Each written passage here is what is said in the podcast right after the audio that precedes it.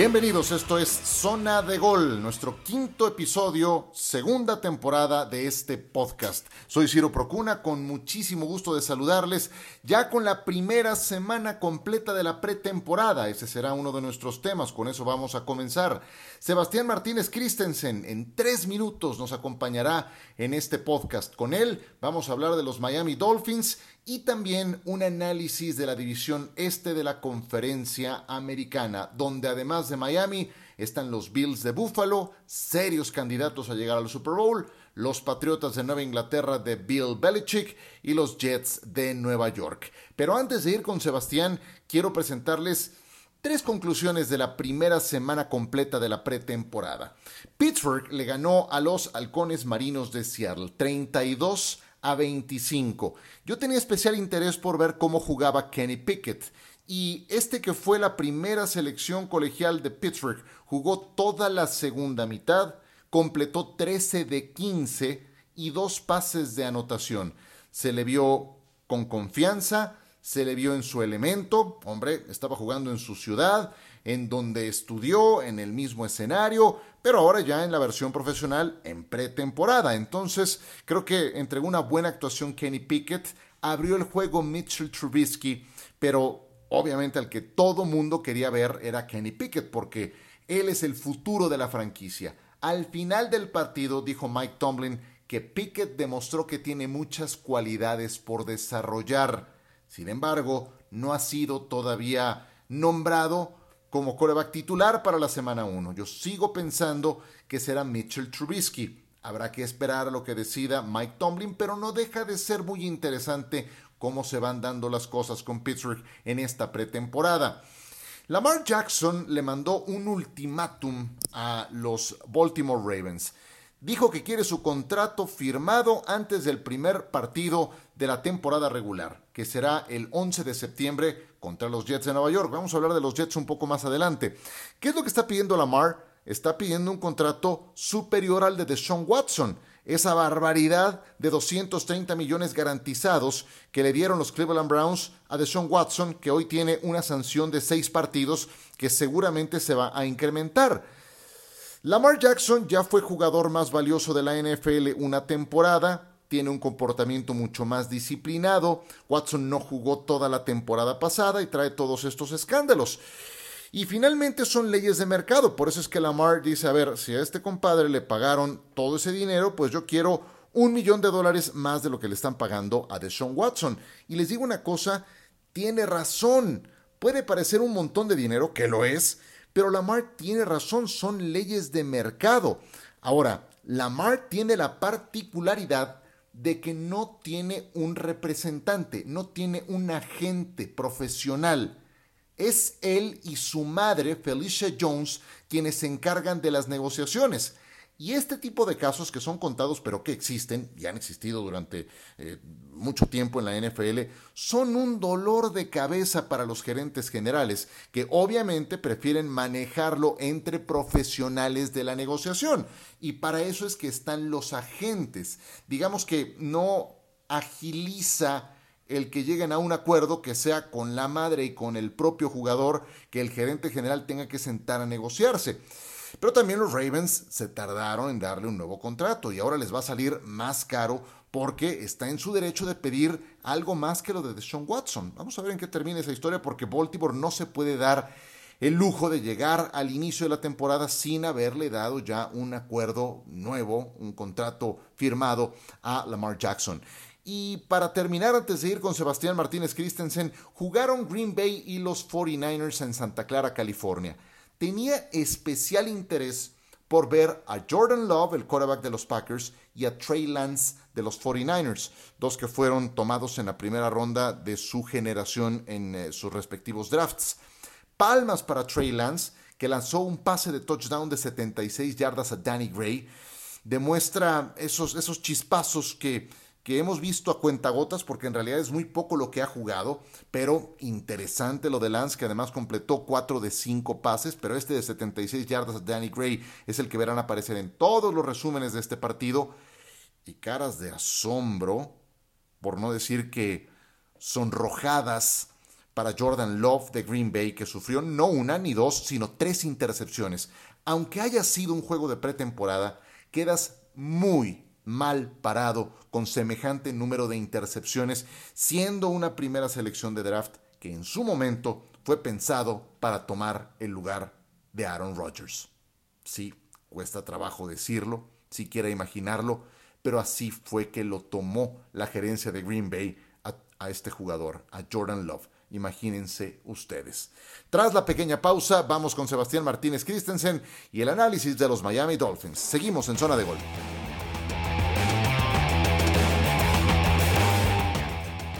Siempre me da mucho gusto recibir en este podcast a Sebastián Martínez Christensen, nuestro compañero eh, que eh, nos tiene toda la actualidad, no nada más de los Miami Dolphins, porque sé de su afinidad con este equipo, vive en la misma ciudad, pero a Sebastián le puedes preguntar de lo que quieras en la NFL y siempre puedes esperar una respuesta sustanciosa y fundamentada. Bienvenido, Seba, gusto en saludarte.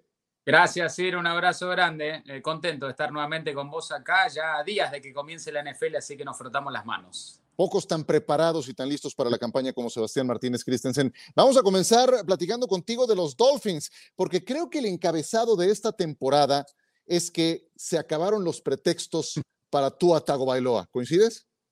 Coincido y creo que aún más importante, es tal vez la temporada de mayor expectativa en Miami en los últimos 20 años.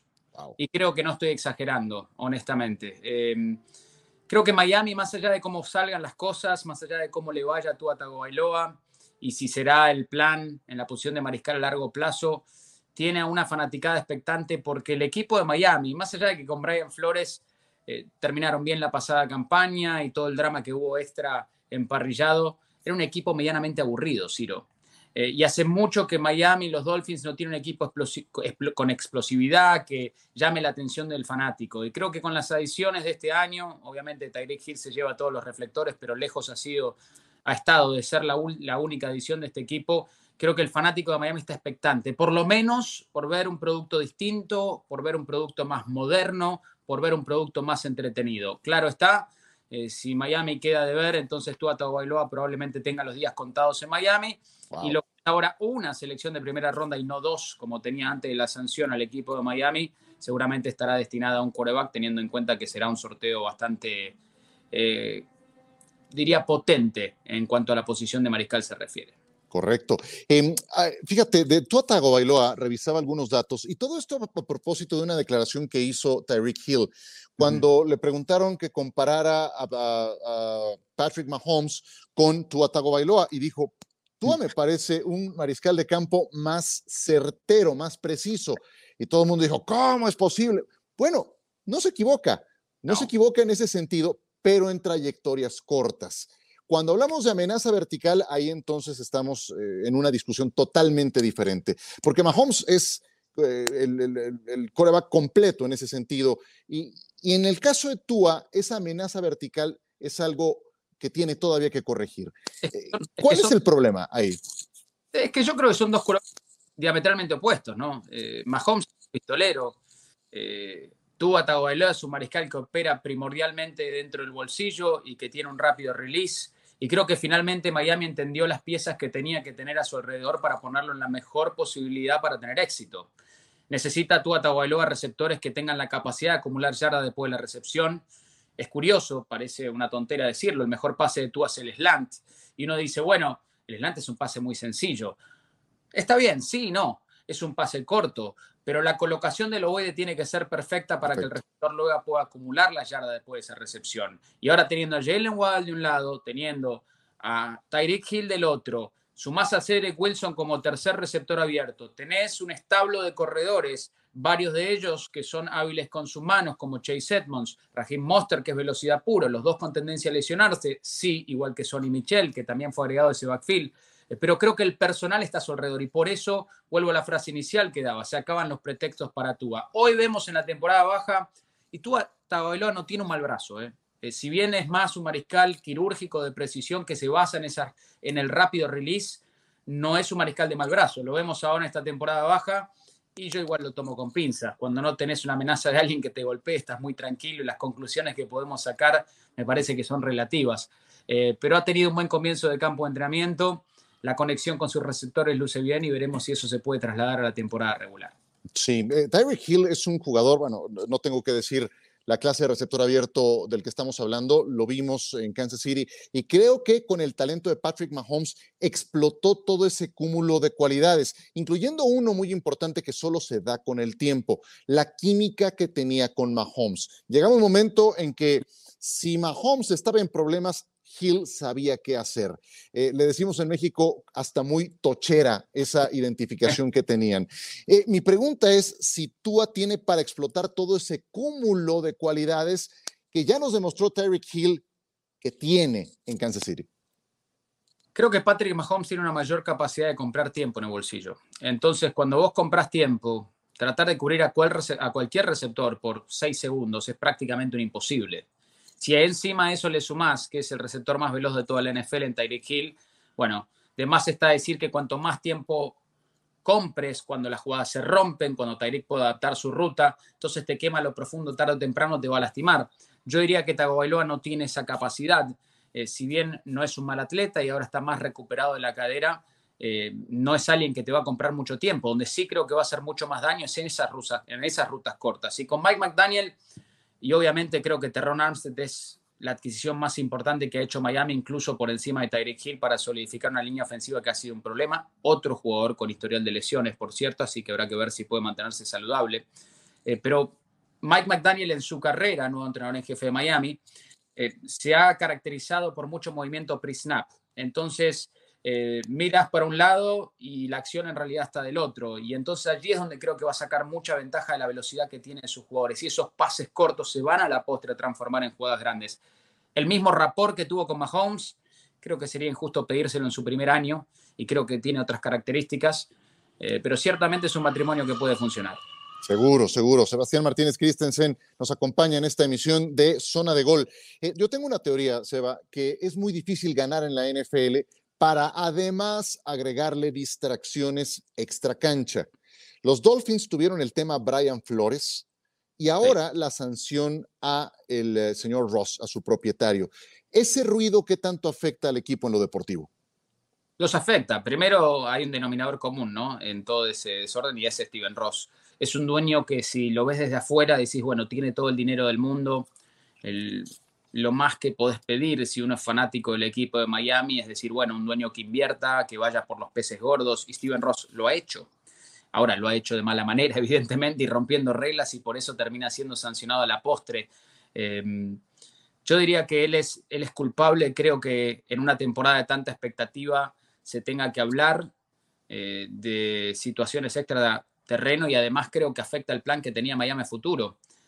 Uno puede decir, bueno, tener un costo de oportunidad es una muestra de desconfianza hacia el plan actual. Y en realidad no creo que sea tal. Creo que el trabajo de un gerente general es prepararse para los imprevistos y para todo tipo de situaciones. Y Miami tenía ese seguro con dos selecciones de primera ronda para ir a potencialmente, en caso de que no termine con una de las primeras selecciones, quizás utilizar dos para escalar y si escoger al mariscal que ellos quisieran cosa que ahora no va a poder suceder. Eh, ¿Los afecta? Definitivamente. Le preguntas a Mike McDaniel, te dice que no. Le preguntas a los jugadores, te dice que no, porque no afecta lo que ellos hacen día a día. Pero a nivel franquicia, definitivamente Miami eh, sale afectado. Eso sí, Ciro, el comienzo de calendario no es fácil. Los primeros cuatro partidos, por sobre todas las cosas, no son fáciles para Miami. Si ganan un par de esos partidos, todo esto se olvida y se tira por la ventana. Antes de abrir juego hacia los otros equipos de la división, eh, ya decías que tiene que ser la campaña con más expectación en 20 años, es decir, la época post-Dan Marino. Eh, además de Tyreek Hill, Tuatago Bailoa, ¿cuál es ese otro factor que más llama tu atención, que más te intriga en el entorno de los Dolphins? Javon Holland. Eh, y si querés sumamos a Jalen Phillips también, pero Javon Holland es una estrella, hoy. Hoy es una estrella. Eh, y todo el mundo habla de Sabian Howard y con razón es uno de los mejores esquineros de la liga. Y Miami no es un equipo que sea muy mediático nacionalmente en los Estados Unidos. Eh, eh, les pido por favor a aquellos que, miren los partidos de los Dolphins que observen a Jevon Hall en el profundo del equipo de Miami porque estamos en presencia de una estrella en presente y creo yo una superestrella de cara al futuro. Esa clase de talento tiene tengo mis dudas acerca de si la defensiva va a poder replicar lo hecho el año pasado. Lo que no tengo dudas es que tienen una secundaria de primera línea y que un Holland de ser el eslabón faltante para, para tener una secundaria quizás que sea calificada en el papel como una de las mejores tres de la NFL. Muy bien, pues esta temporada no nada más es atractiva para los Dolphins por lo que ya ha comentado Sebas, sino también porque se cumplen 50 años de la temporada perfecta, aquella en la que se coronaron invictos con el siempre bien recordado Don Shula. Entonces es, una campaña especial, no, no, puede, no puede andar con medias tintas el equipo de los Dolphins y ahí es donde quiero llevarlo hacia la división, porque el este de la conferencia americana te ofrece, entre otras particularidades, que tienes al candidato número uno, según Las Vegas, para ganar el Super Bowl, los Buffalo Bills, y puros quarterbacks de primera ronda de draft. ¿Cómo rankea Miami en este momento en el este de la americana? Eh, yo creo que está segundo. Eh, Buffalo es claramente el rival que está hombros y cuello por encima del resto en la división. Creo que es un conjunto que además eh, se ha reforzado de buena manera. Me encantó la selección de Cook para fortalecer ese ataque terrestre. Creo que los receptores y el trueque de receptores que han tenido les va a funcionar. Porque Gabriel Davis terminó la campaña pasada de gran manera, porque Isaiah McKenzie y Jamison Crowder eh, son dos piezas con las cuales Josh Allen puede hacer mucho daño, porque una defensiva que estaba arranqueada número uno, y entiendo que el partido con Kansas City lo quieren olvidar rápidamente, el año pasado en playoffs y llegó ranqueada número uno a ese momento y no hizo diferencia, pero sumaron a Von Miller. Entonces los fuertes se hacen más fuertes. Josh Allen quizás el mejor mariscal de la NFL, no creo estar loco si al menos lo propongo. No, no, no, bien. Y, tiene que ser el rival a vencer. Si querés ir a Miami específicamente, ha perdido los últimos siete partidos ante Búfalo, así que Búfalo claramente es el rival a vencer y creo que está en otro nivel de los otros tres eh, de la división. Claro, me, dices eh, Búfalo por encima y me pones a Miami en segundo sitio. ¿Estás mm. siendo muy generoso? ¿Les estás concediendo el beneficio? ¿O en qué momento pasaron a los Patriotas? ¿Por qué los pones por encima de los New England Patriots? por muchas razones. Eh, honestamente, no lo veo tan, ni tan debatible. Mira lo que te digo. Eh, New England anunció como una ofensiva de otra época el año pasado y sí llegó a playoffs el año pasado, lo entiendo. Y es un testamento y un crédito a lo que es Bill Belichick como entrenador eh, sin embargo, creo que hay, muchas cosas que están mal en New England en este momento. Eh, partamos de la base que, bueno, más allá de los reportes que no lucen bien en este campo de entrenamiento, insisto, los tomo con pinzas, pero creo que la confección de planteles de otra época, si vos te fijás en, en los equipos y cuánto dinero invierten en alas cerradas, New England ha invertido más de 30 millones de dólares en alas cerradas, ni un otro equipo ha invertido más de 20 ni siquiera en esa posición. Si sumamos a los receptores abiertos, New England invierte más de 50 millones de dólares en todo ese grupo. Y si vos te pones a pensar en los cuerpos de receptores, no solo en la FC este, no solo en la FC, sino en la NFC, yo no sé si hay uno más pobre que el de New England. Es una ofensiva de otra época por momentos, no tiene explosividad en sus jugadores. Y encima ahora, perdés a Dante Carnequia, gurú, perdés a Josh McDaniels, que se va a Las Vegas y creo que lo, escuchaba esta semana eh, hablar a Dion Branch y lo escuchaba después hablar hace poquito a Dania Mendola específicamente, que le tiró muchísimas flores a McDaniels. Y dijo, es uno, muchos coordinadores ofensivos vienen y te dicen, esto es lo que tenés que hacer. Y McDaniel te explica el porqué de cada uno de los movimientos.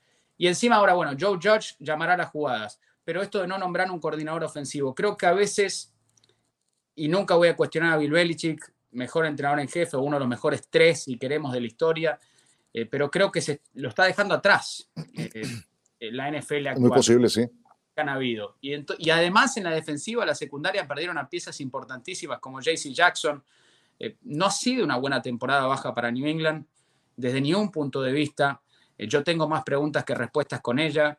Eh, y sí, Bill Belichick quizás es lo suficientemente bueno como para que el equipo gane 8 o 9 partidos, pero si alguno piensa en el techo de los dos planteles, creo que no están ni cerca. Me convenciste y, todo bien fundamentado, yo se los dije y creo que conocen lo suficiente a Sebas para, para saber que siempre cada respuesta viene bien fundamentada. Ahora me dices, Miami, segundo divisional, de acuerdo, eso está muy bien, pero eso puede no necesariamente representar un boleto a postemporada, más cuando tienes en la conferencia americana a los Burrow, a los Lamar Jackson, a Tennessee, que fue el número uno en el ranking la temporada pasada, y tienes el oeste, donde cada equipo es potencialmente equipo de postemporada. Ese segundo sitio en el este puede traducirse para Miami en playoffs, según tú, para terminar. Difícil. Eh, creo que va a coquetear con un comodín. Eh, La única ventaja que tiene Miami es que la AFC Oeste es tan fuerte, tan fuerte, que se van a matar entre se sí. Van a matar, sí. Entonces se tienen que enfrentar dos veces y las matemáticas dicen que será difícil. Meterán tres, posible, cuatro ya parece más complicado.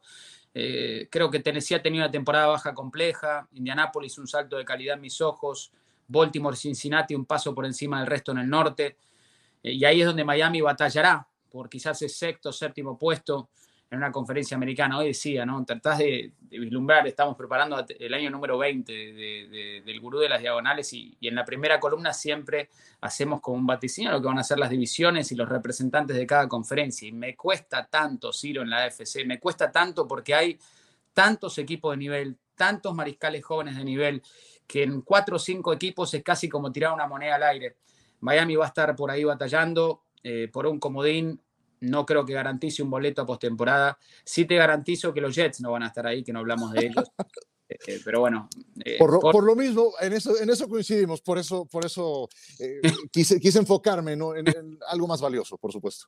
No, no, no, es mala noticia para los Jets, perdón, no, no, es ni, ni faltarle ese respeto, pero está claro que la defensiva fue la última del año pasado en puntos permitidos. y si bien me encantó la edición de Sos Garner, todavía demasiadas preguntas. Me cae Beckton ahora afuera, suman a Dwayne Brown, la línea ofensiva todavía este, es un signo de pregunta también. Hasta que Zach Wilson no demuestre que puede trabajar en el bolsillo y no solo en las jugadas rotas, yo no los compro. Así que perdón, eh, fans neoyorquinos, pero va no, a ser. Ni modo. Ni modo, ni modo, así es. Y, y bueno, pues eh, en la conferencia americana luce muy, muy interesante. Bueno, siempre la NFL es, es, atractiva, pero especialmente no recuerdo una división tan cargada como la oeste de la conferencia americana y tanto talento joven, sólido en la posición de quarterback también en este sector. ¿Dónde te puede seguir la gente, mi querido Sebas? Muchas gracias. Arroba Sebastián MC ESPN en todas las redes, ahí estamos, a la orden siempre, un placer y cuidado en esa división, Ciro, que todo el mundo se enfoca en los corebacks, adiciones uh -huh. en los cazamariscales también y creo que ahí pudiese estar la diferencia. En la defensiva van a ganar esa división. Y estás preparando también la, las predicciones del gurú de las diagonales, ¿no es cierto? Sí. Además de tus entregas de cada lunes. Año, ¿Cómo vamos? Sí, año número 20 del Gurú de Diagonales, increíble cómo pasa el tiempo. Eh, primera columna se publica el martes previo en la semana de inicio de temporada, luego todos los miércoles y las conclusiones, como siempre, todos los lunes en las distintas redes. Excelente. Sebastián Martínez Christensen, siempre un gusto, te mando un abrazo y muchísimas gracias. Un abrazo, Ciro, gracias por la invitación. Nosotros continuamos.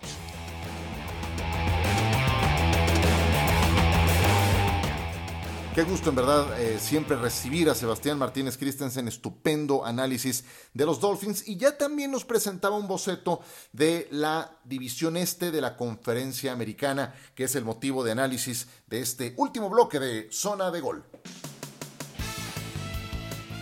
Y bueno, ya hablamos ampliamente con Sebastián de los Dolphins. Solo unos cuantos datos adicionales para rematar.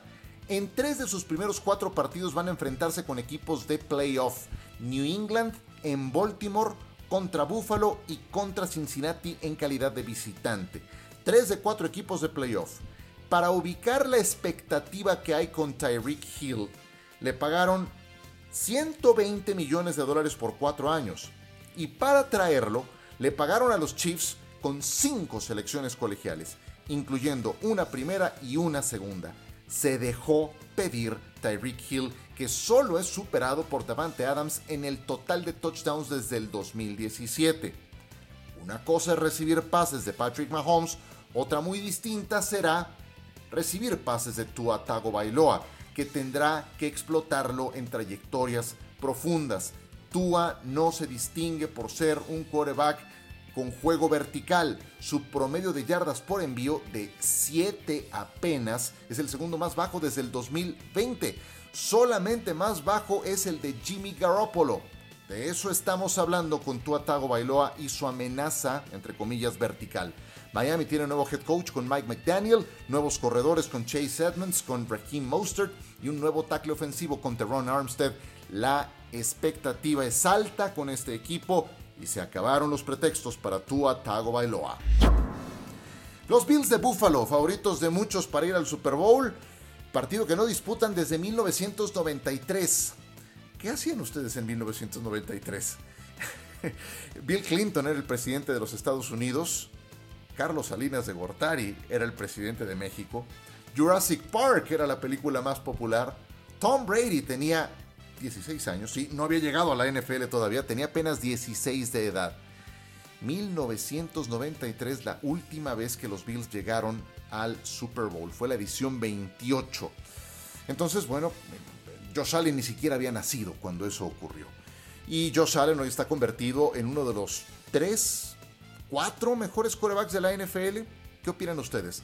Yo creo que junto con Aaron Rodgers, con Patrick Mahomes, con Tom Brady, ahí podemos encajar a Josh Allen en un podium muy pero muy sólido. Le trajeron un estupendo guardia, Roger Saffold, procedente de Tennessee, a un receptor abierto que esperan pueda convertirse en el complemento de Stephon Diggs, porque el año pasado, bueno, le, trajeron a Jameson Crowder, porque el año pasado eso esperaban de Manuel Sanders y se quedó muy corto, se diluyó este gran veterano. Entonces Crowder, que conoce la división que procede de los Jets, esperan que sea ese segundo receptor. Y la principal adición, desde luego, que fue Von Miller. Vamos a ver qué tanto le queda de combustible a este brillante jugador que viene de ser campeón por segunda eh, ocasión en su carrera con los Rams. Los Bills han dominado la división este. Escuchen este número.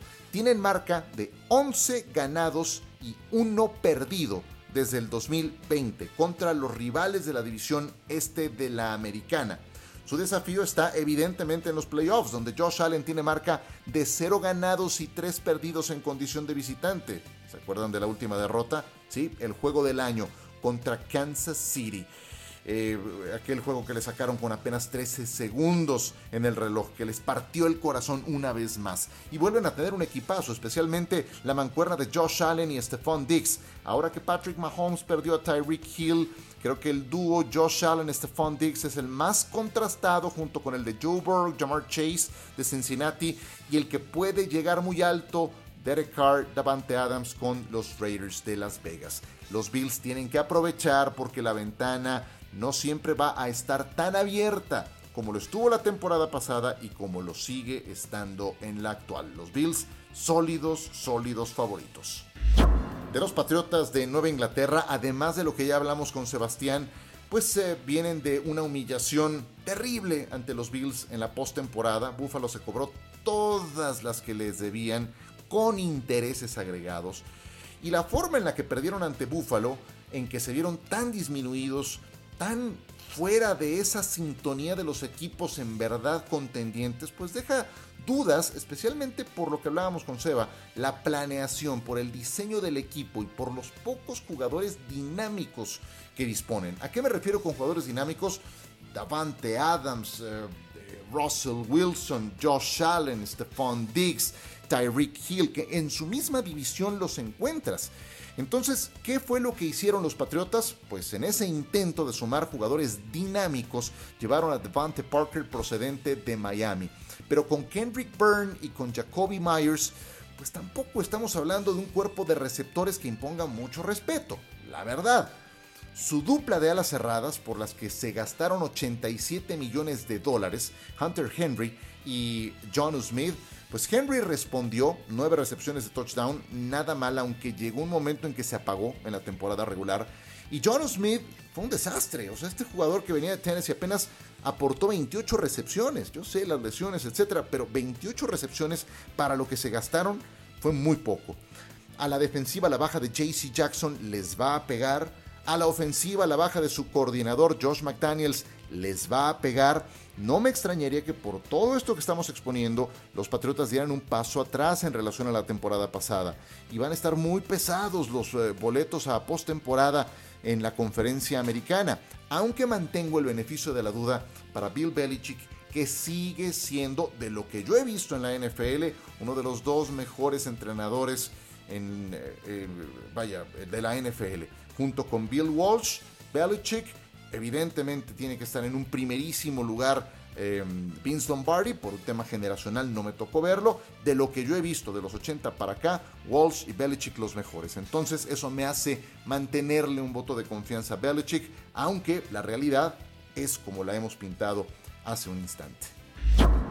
Y los Jets, hombre, los Jets vuelven a estar ocultos en el radar. Mucho talento joven, capital de draft fue tremendo lo que, lo que se trajeron en el último reclutamiento colegial. Tres selecciones de primera ronda, una segunda, una tercera. Pónganse a pensar que los Jets tuvieron cuatro selecciones en los primeros 36 turnos.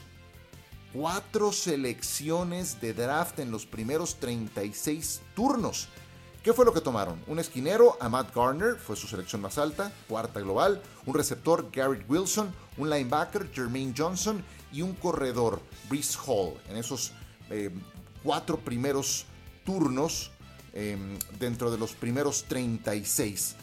Todos estos son actores de reparto para Zach Wilson, que sigue siendo la respuesta para este equipo. Bueno, al menos de quien dependen. Fue su primera selección del draft del año pasado. Pero ¿qué pasó con Zach Wilson? Que en su primer partido contra las Águilas de Filadelfia se lesionó en el primer cuarto. No sé si pudieron ver las imágenes, pero hombre, para su fortuna no hay daño en los ligamentos de la rodilla, ya le hicieron una evaluación, pero sí lo van a tener que operar. Y va a estar de regreso en algún momento durante el mes de septiembre, entonces no estará para el arranque de la campaña. ¿Quién va a abrir por los Jets? Joe Flaco. O sea, inicias la campaña en la que vas de regreso, donde tuviste un montón de capital de draft, con Joe Flaco en la jornada 1. es para bajarle el ánimo a cualquiera. ¿Qué fue lo que pasó con Zach Wilson? En la primera serie ofensiva le interceptaron un pase, una pésima lectura. Segunda serie ofensiva, en una jugada de pase, no encuentra receptor, sale rolando al lado derecho y ahí es donde se lesiona. Pudo, haberse salido del campo tenía la forma de, hacerlo, pero eligió hacer un corte hacia adentro y en ese esfuerzo fue que se lesionó el menisco. Lo van a tener que operar ya les decíamos, en algún punto de septiembre estará regresando. Como si no tuvieran los Jets suficientes broncas, ahora se van a perder eh, a Zach Wilson en, el arranque, después de que en su año de novato eh, tuvo los siguientes rankings, la siguiente evaluación. Porcentaje de completos, último de la NFL yardas por pase por juego, número 30 de la liga. Pases de touchdown, 29 de la NFL. Rank rating, último de la liga. Capturas de coreback, 29. A Zach Wilson la capturaron 44 veces en el 2021 solamente fue superado por Joe Burrow y por Ryan Tannehill. Sí, la línea ofensiva no le ayudó, pero tampoco su rendimiento a Zach Wilson. Suerte para los Jets, la verdad es que lo van a necesitar, vuelven a estar entre los equipos más débiles, más pobres de la conferencia americana y esto que le acaba de pasar a Zach Wilson, ahora que la pretemporada le iba a hacer tanto bien para eh, llegar un poco más listo al arranque de la campaña regular, pues no habrá esas repeticiones, esa posibilidad de entrenar con el primer equipo. En fin, pues es así, cuando, cuando las pulgas se le cargan al, perro más flaco, dice el, dice el conocido refrán. Y con eso cerramos este programa, el análisis de la división este de la conferencia americana. Buffalo es serio candidato a llegar al Super Bowl.